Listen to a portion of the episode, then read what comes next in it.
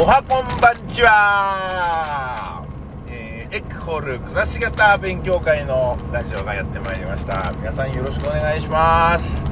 えー、喋っているのはよりよりたと申します、えー、こなく、えー、のびのびたをリスペクトしている、えー、私がですね、えー、考えていることなどをお知らせしたいと思います、えー、今日は第1回ということで、えー、初めのテーマはですね、歴史についてこれを皆さんと一緒に、え考えていけたらいいなと思っています、えー、皆さんに一緒皆さんと一緒にとか言いながらですねこれはもう一方通行の、えー、ポッドキャストというものでございますので、えー、別にこっちに何も返ってきません、えー、皆さんがですね勝手に考えてくれたらいいなと思っております、えー、さらにですねこのこの私はですねロードムービー。ムービーじゃないですね。ロードラジオ。ラジオ。ロードポッドキャスト、えというのをですね展開していきたいなと思っています、えー、とにかく移動が多い、え人生というのがございまして、えー、私は生きる上でですね移動してないと死んでしまう。マグロがなんかそうらしいんですけどね。マグロが止まっちゃうと死んじゃうんだなんて。いうことですかね。何でしょう？そんな話を聞いたことがあります、えー、ということで今日はあ台はですね湯沢あたりを走っております、えー、今日はねトラックに、えー、乗っておりますのでトラックでの移動中。現在ですね時刻は何時ですか？7時。朝の7時です。ジャパニーズタイムで、えー、朝の7時ということにております。今私はですね聞いてる人が何時かはもちろんわからないわけですね。ただ今は朝の7時。湯沢。湯沢というのは秋田県。秋田県湯沢市辺りを走行中、えー、紅葉がですねとても綺麗です。昨日の夜ちょっと雨降ったのですねあの落ちているかなと思ったんですけれども景色を見渡すとですね本当に綺麗だな。の、え、秋田山形東北ですね。この辺の木々自然というのは本当になんか財産だなと思いますね。もう世界に類を見ないもはやですね。そういう環境が日本には残っているなと思います。特にですねこの辺りはですね高い森美しい景観が残っている。つもね来るたびに思います、まあ、温泉もいいですけどね。食べ物も美味しいですね。食べ物といえばですね麺がですねうまいですね麺類がなんとすごくこの辺は美味しいです。これねあのー、勉強会ということになっていますので、えー、勉強会っぽいことを僕は話すんですけれども、えー、大体ですね、えー、半分ぐらいは関係ない話をいつしようかなと思っています。えー、ベラベラベラベラとですね裏話をして、えー、で最後にですね、えー、最後の方に、えー、今回のそのポッドキャストの趣旨である勉強の話を勉強って何か問題もあるんですけどね、えー、したいなというふうに思っています、えー、もちろんですねこんなものは何の意味もないものでございますので、えー、私などは、のく、何の職歴もなく、何の成果もない、人間でございますので、むしろですね、皆さんに迷惑をかけて生きてきたような人間なわけですね。そんな人が、こんな場所で、こんな場所といってもですね、これはもう何も勝手にやってることでございますんで、えー、ドキャストというのは面白いですね。発信できてしまうわけです。ね。なんとおこがましい、えー、お前はですね、えー、こんなことをしていいと思っているのか。お前のような人間はですね隅の方に小さくなってうずくまって生きてなさい、えー、そう言われて日々生きております、えなので、ただですねなんと言うことを聞かないと。これがまたですね私はですねもう大問題でございましてね。何を言われても言うことを聞かない、えー、という本性がございます、えー、しかしだからといって、えー、自分が立派な人間だと思っているわけではないというところがポイントでございますね。この辺をちょっと理解していただけたらいいなと思うのですがどうですかね、えー、理解できないのが当たり前は思っております、えー、でですね今日も第1回目ということなので、えー、いろんなね説明がいろいろ多くなっちゃっておるんですけれども、えー、例えばですねこの勉強会なんですけど暮らし方っていう勉強会と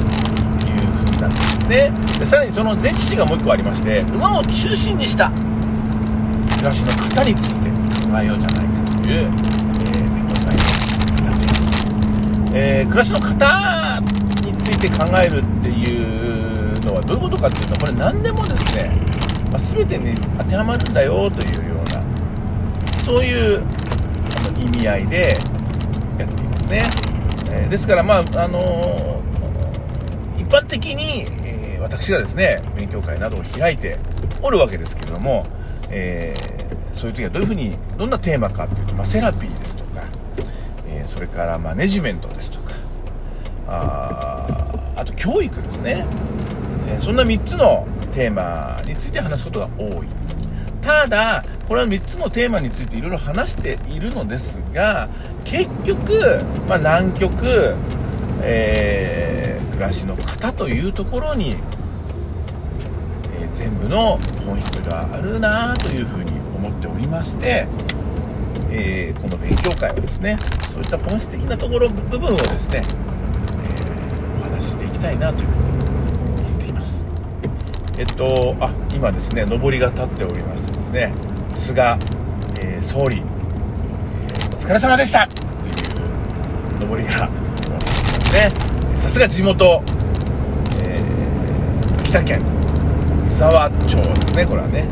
はいこれからまたどんどん進んでいきますけれども、えー、上りが立っています、はい。えー、でですねえー、まあ、これ英語名もありましてですねエクフォルっていうんですね。エクフォル。エクインセンタードホームオブライフこんな言い方であの海外でもこういう勉強会をねやったりするんですね。あの勉強会やったりするって言っているんですがちょまあまあなんかだいぶイメージは違うんですけどね。あの実際にはですね牧場という場所をですねすごく愛しておりまして牧場ともいろいろあるんですけどあの牛とかね羊とかヤギとかね、まあ、全部大好きなんですけどあの僕が一番好きなのは馬の牧場とか一番好きでございまして、まあ、楽しくてですね。馬の牧場っていうのを、まあ、世界中にあるわけです馬の牧場なんつうのはですね、えー、いろんな人がねいろんなことをやっていたりするんですけどあの、まあ、他力サムガっていう名前のネットワークがございましてそのネットワークでさまざまな牧場が国内外で実は展開されているその牧場で、まあ、こういう勉強会を開いてますよっていうのが一つ。あともう一つはあのこれからそういう他力サムガのようなネットワークの中で、えー、ネットワークの中中とか外とかないんですけどネットワークを利用してまあ利用かな、うん、利用して牧場やっていきたいな。たいな人がこの勉強会を、まあ、聞いたり、まあ、主催したりしてやっているという感じになります、えー、まあそんな中ですね、まあ、それが一番ま楽しいしあの対話型になりますし、えー、皆さんのリアクションをね見ながら話すということができるので、えー、いいなと思っているんですけれどもあのー、ポッドキャストで配信してみようかななんてことをねまあ、コロナもあるかな。関係がちょっとはあるかもしれない、まあ、コロナだけじゃないと思いますけども、えー、なんかこういうテクノロジーって大事だよねなんて思っているのであのポッドキャストで配信してみようかななんて思って今録音をしているところでございます、えー、今高速道路に入ったのでちょっと音が変わったかもしれないですね。はい。えー、っとそれでですねあの今日の今これ枕を話しているところなんで関係ない話をしてるんですけど今どっからどこへ移動してるのかっていうとですねあの山形県の金山町というところあまたこの山形の金山町でのお話っていうのはねどっかでできたらいいなと思っていますけれども、えー、函館の方へね向かう途中でございます、えー、トラックで向かっておりますので、えー、なんでトラックなのかあたりもですねまた別の機会に、えちょっとお話できたらいいなと思っていますけれども、え今日のところはまず移動してますよ。トラックに乗っていますよというところぐらいでいいかなというふうに思います。えっとこの枕の話はですね、え、今日起きていることややっていることなんかが中心になると思う録音してる時にね思いついたことが中心になると思うんですけれども、あのー、映画なんかもたくさん見ますので映画で思ったことなんかもねちょっと話してたいなと思います、えっと、別に僕は評論家ではもちろんありませんし、えー、何か体系だってね勉強した人間ではないので大体言うことは全部ねもう眉唾で聞いていただければこんなものは本当にね嘘800、800、矢をよろずの神、えー、そんな感じで、えー、聞いていただければいいなというふうに思っています。えー、まあ、こんな感じで枕が進んでいくことになります。で、次、いつもそうなんですけど、そうすると、この枕が終わった後ですね、あの本題の方に、本題、どっちが本題か分かんないんですけど、本題の方に入っていくことになるなります。えー、本題はですね今日のテーマは歴史についてっていうことなんですねあのー、歴史って何だろうっていうふうに考えるわけですでもちろんですね過去のことが歴史というんですけれどもじゃあ過去って何だろうということを考えるんですね。えっと過去昔のことっていうのは記憶であったり、まあ、記録であったり、ま、するわけですね、えー、でこの記録とか記憶みたいなものっていうのは、まあ、すごく大切だなというふうに思っています、えー、そのねなぜ大切かっていう理由の一つをね今日はね話したいなと思ってるんですけれどもあの記憶っていうのはまあ僕が死んだらもちろん消えるわけですね、えー、で記憶はただあの人に伝えることができますので、えー、こんな記憶があったんだよああるんだよとかこんなことがあったんだよなみたいな説明をすることができます。でそうするとですね記憶がその他の人に移ってですね移植されてえまた他の人の中で、えー、記憶として再生産されるということがですね、えー、ですからまあこれ知識なんかも全部そうなんですけれどもあの伝えることによって再生産されるんだよっていうことがやっぱ重要なだなというふうに思っています。えー、これがないとですねあのその場だけで終わってしまうので、えー、まあ、人間なんてほんとちっぽけなもんですからねこれね。すぐ死んじゃいますんであの宇宙の営みから見ればですね針の人差しにも及ばないほどのものであるといつも思うのですが、えー、がしかしですねこれがですね伝えるというそして表現するという活動とミックスされるとですねあら不思議、どんどん増殖再生産が増えて広がり大きくなり、えー、まあ、変容もするんですけれどもなっていくなというふうに思います、えー、なのでですねそういった意味だけでも伝えること表現すること大切さみたいのは、まあ、揺るがないと、まあ、みんな言いますけどねそれは大切だと、えー、でそういうことがですねやりやすくなった時代でもあるので世の中はさらにこれが広がり強い力を持っていくのではないかというふうに思っています。えー、それはま記憶ですね。で記録っていうのは何かっていうと、まあ、そうやってことをですね、まあ、記録していく人たちも、まあ、いるわけですね、まあ、文章に残したりメディアに残したりですね、えー、やっていくわけですえ、っとこれもすごい大事ですね、えー、なぜならば、えその時のどんなことが起きたのかとか、えどんな記憶とか思い出があったのかとかその時どんな考え方をしていたのかなんていうことをですねあのー、想起させる記録があるということは何か、え、これはですねなんとですね大体みんなこれはあの、想像を生み出すための装置がそこに一つ生まれるということだと思っています、えどういうことかっていうとですね、えー、過去のことっていうのは全部ですね思い出というかその想像なんですね。あの全部というのはまた語弊があるんですけど、大体がと言った方がいいと思いますね、えー、確からしいものというものがまああります。この確からしいものというものの中にも、まあ、グラデーションがあるんですね。これもはっきりとこれもかなり確かでしょ。っていうものからいや多分こうだよねっていうものまであるわけです。まあどっちにしてもですねその物事一つを取り上げて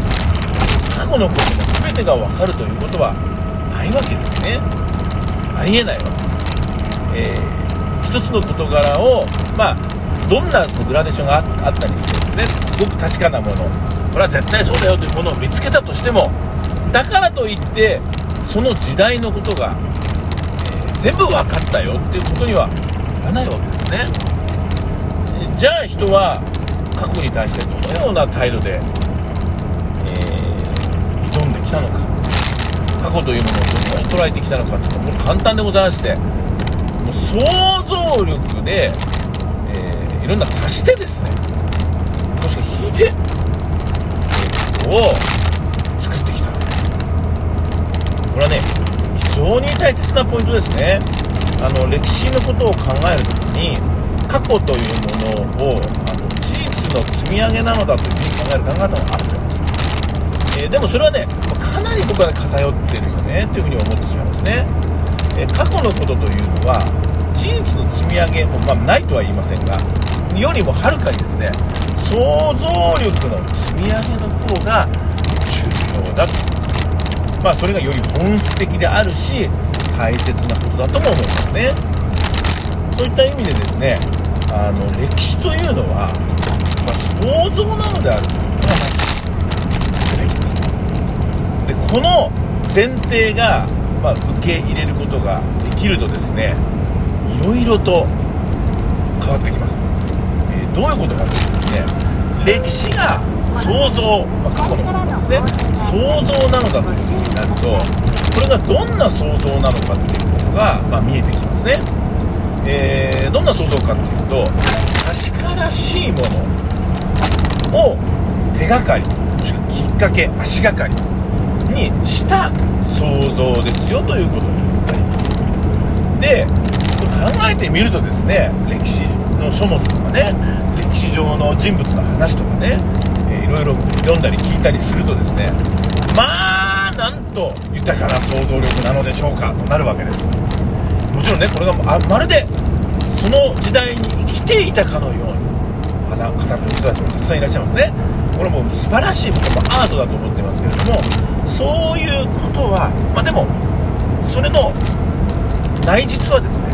想像力なのだよ。歴史の場合はねそこがねちょっと隠蔽があってこれは想像力じゃなくて事実の積み上げなのだよという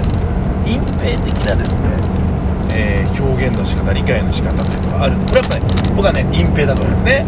えー、なぜならば実際はほぼ大体全部想像力でしょ？と言いたいわけです、えー、でこれはねすごくそのことがね歴史学とかね歴史の活動みたいな歴史を考えることみたいなのをあの貶めることには何一つならないということもむしろですね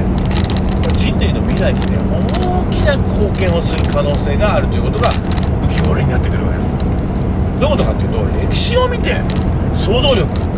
と。でその想像力は確からしいものを手がかり足がかりにして生まれ出されたもの。そしてその結果生み出されたものは非常に豊かな可能性がたくさん秘められてるよっていう事実がこれは事実がありますね。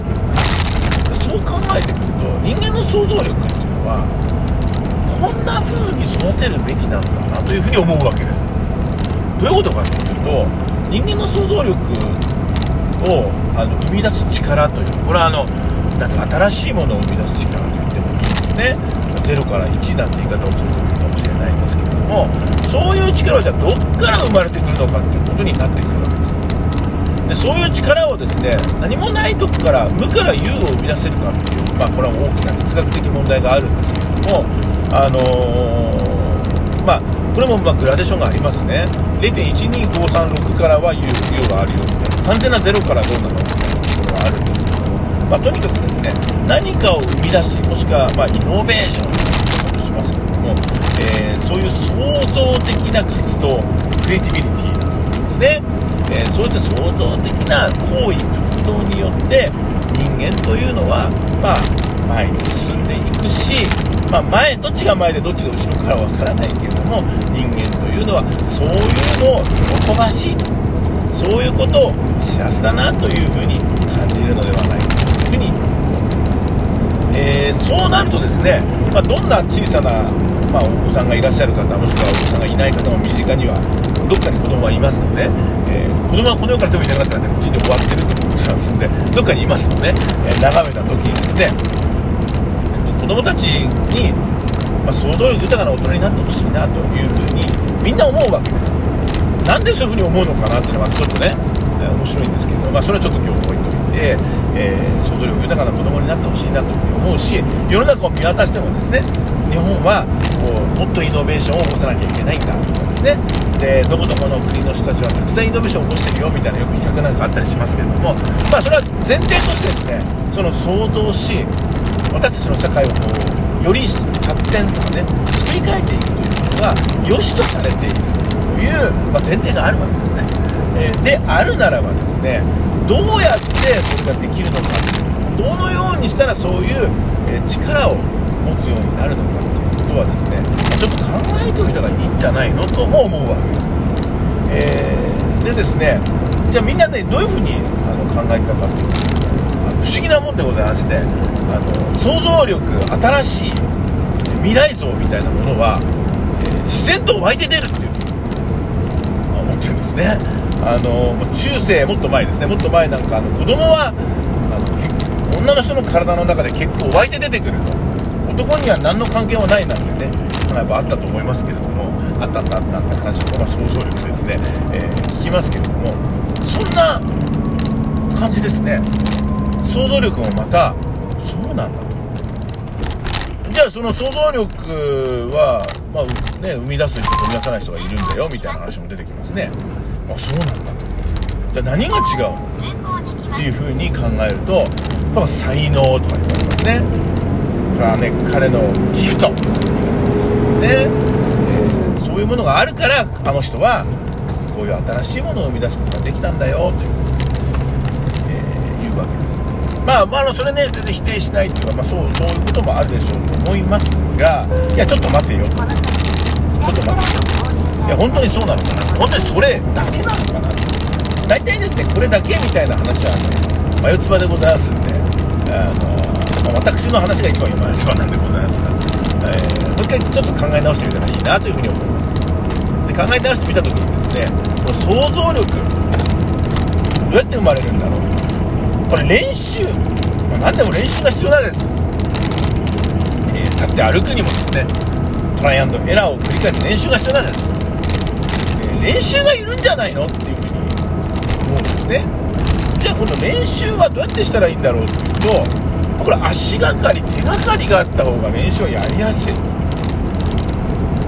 これもあの定番の考え方になりますね。どんな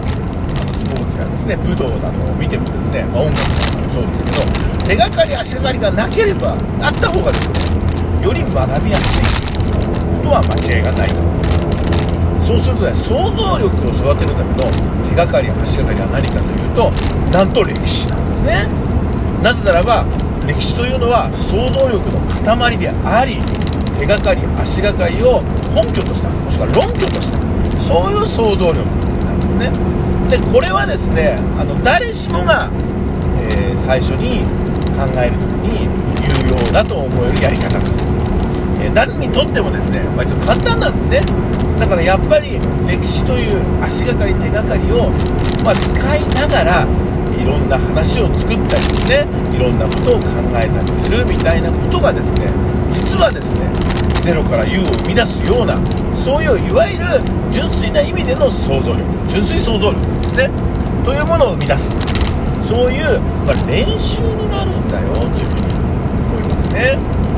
で、えこれ逆にですねじゃあ、あのー、いきなりね湧いて出るような未来みたいな。ものが実はないんですけれどもあのあったと多くの人がねそう思ってるような感じがするんですよ。湧いて出るんだと、えー、そういう未来は。ってことですね、えー、その湧いて出るような未来や想像があると仮定して生きていくとどうなるか、まあ、大体こうだと僕思ってるんですけれども、えー、とてもね強い暴力性がまれてしまうんではないかと思うんですねだからですね単に想像力を獲得するために過去のことを足がかり手がかりにして考えるまず想像力から始めるんだよっていう話は単にその未来を生み出すことへの、ええー、て言うんですかねあの練習ですよっていうことだけにとどまらず未来を生み出そうとする行為が強い暴力性を生み出してしまうんだよっていうことの、まあ、理由付けにもなっていると、まあ、ちょっと話していきたいなと思うんですね。どういうことかっていうとですね、えー、例えばですね、あなた将来何になりたいの？と、えー、中学生や、まあ、高校生や大学生に、えー、聞いたとするとですね、えこれは未来の話ですね。えそこで創造的なですね、発言をすることは、まあ、ほぼないわけですね。まあ、想像とか何かもね、ちょっと置いておきますけれども、ないわけです。えどんな発言をするかというと、まあ、プロ野球選手になりたいなとかね、銀行員になりたいですとかね、えー、会社員になりたいですとか、そういうね、話をするわけです。で、そういう話をするのは、これな、未来、これ何なのかな世の中に準備された様々な職業の中からチョイスですね選んだですよっていうことね。ですなわち選んでいますので別に想像力とは関係ないわけです。ご注意ください、はい、でこれはですねとてもあの怖いことですね。何気なくさらっと聞く未来どうするのっていう話が実は未来の話ではなくて単に何を選ぶのかっていう選択の林にすり替わっちゃってるんですね。これね結構な暴力性がここでもう暴力性がもうなんか砲火がですねそこにあるっていうことですね。まず最初最初に。えー、このようにですね未来への問いかけというのは大抵の場合、え、ちょっとね問題を払ってるよっていうことは分かったんじゃないかと思います。すいませんあのちょっと車線変更ね、えー、苦労しました。この先合流があります運転しながら話していいのか。ではさておきまして。ですねであのー、例えばですねこれをもうちょっとじゃあ暴力性がはっきりするようなはっきりするですねシチュエーションに話題を変えてみたいと思うんですけどもあのー、すごくね生きることにらさとかね困難を抱えてる方がいたとしますでその方にねまああの一緒にねお話ししましょうみたいなカウンセリングなんて言い方もしますけれどもねまあそこまで、えー、本格的なものではなくてもね相談があるんですなんてね相談されることはいくらでもあるんではないでしょうか、えー、そういう状況の中で、私はねこんな苦労があってこんな辛いことがあってもう生きていくのが本当に大変で死んでしまおうかなとそんな風に考えてるんですという相談を受けた時に、えー、例えばですねじゃあ明日からはこんなことをしてみたらどう？じゃあ明日からは今の生活を変えてこういうことに挑戦してみたらどう？こんな風にあんな風にみたいな話をま勇気づけようと思ってですね、えー、することが、まあ、あるかもしれないです。しかしですね、これはですね、とても危ないと思います。えー、どうしてかというとですね、あのー、未来の話をま全体にしているわけですね。未来の話っていうのはですね、あのものすごく不安定なんです足がかり手がかりがない話なのでものすごく不安定ですでものすごく不安定な話をしてものすごく不安定なあの提案をするとですね、大抵の場合はですねうまくいかないんですねうまくいかないとですねどうなるかっていうとですね本当に生きるのかって思ったらもうそれでね死んじゃうわけです、えー、またさらにですね、えー、傷を増やすそういう構造になっちゃうんですね。構造の話ですね個人的な、まあ、個人の感情の話や思いの話とか考えてそういう構造になっちゃうよっていう重要ですねすなわちですね未来系の話というのは全部がそうだとは言いませんがかなり危うい暴力性をはらんでしまうのだよということがポイントになります。そして、えー、とはいえですねもしね未来系の話がですね本当に未来の話であるならば暴力性がはらんでいてもですね、まあ、大切なことだよということになるんですが実際に考えてみるとほとんど多くの未来系の話はですね選択の話なわけですね。でこの選択の話というのにさらに構造的な暴力性が加わってますよってなるとですねこれもほとんどね、まあ、いらないな。そういう話になる、えー、なのでですねまあ身近なところにですね、えー、そういう困難を解決者がいた時に相談を受けたりした時にね、えー、僕はですね、まあ、僕の考え方ですね僕のやり方ですけれども未来の話はあんまりしないですね。じゃ何するかって過去の話です。過去の話は何？暴力性ないの？これだいぶ減ります。全くないとはま言えないかもしれませんがあの相当量減りますね、まあ、ないと言ってもいいと思いますね、えー、なぜならば過去はね前も言う確からしいものを足がかり手がかりにしてですね話す内容なので、えー、未来系の話でもかなり安定感があります。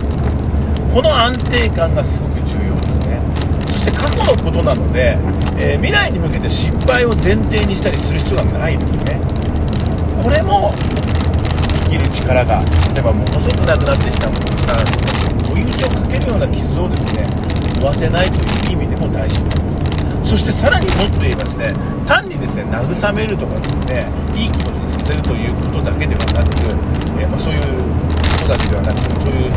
はないんですけどそういう手法ではなくてこの過去についての話というのは未来を生み出すための練習になってるっていうところですね。これはかなり重要なことです、はい。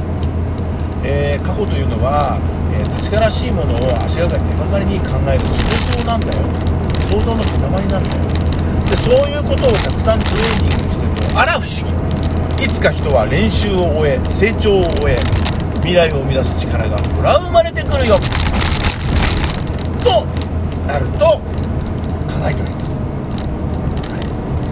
い、えー、っとですね。これはですね意外に重要なことだと思います、えー、何か始める時に話から始めるというのは非常にあの大切なアプローチですね。でただ歴史の話というのは想像力の練習トレーニングになる。トレーニングのためにあるんだというとそうではないと言いますけれどもというふうに考えておくべきだと思うので、えー、もちろんですね何か年号を覚えたり記憶みたいなことを重視した歴史教育みたいなのはね間違ってますね。こんなものはですねあの全然想像力の練習になっていませんので、まあ、やめた方がいいですね。歴史の、あの意味がですね本当に陳腐なものになってしまいます、えー、そうではなくてですね確からしいものを足がかり手がかりにしてですね考えるという、えー、そういう力をこれは生きる力にもつながってきます。そういう力をつけるためのためにですね歴史というの存在するという捉え直しをすることによって人類はですね随分大きなものを手に入れるのではないかなってそんな風に考えてるんですねあのー、ぜひ、えー、皆さんもですねそんなことをねちょっと考えてもらえたらいいよねと思っています。あのー、この歴史はですねこの歴史がですねこんな風にいつも捉えられてますよと私がですねそうできてるんですよという意味ではないです、はい、そんな風にした方がいいよねと思ってるだけでございますので、えー、何卒です皆さんですね、えー、お考えいただけたらいいなと思いますはい、えー、これにてですね今夜の第1回歴史についての会話終わりにしたいと思います、えー、最後まで聞いていただいてありがとうございました。また機会があったら聞いてください、えー、ありがとうございました。バイチャー。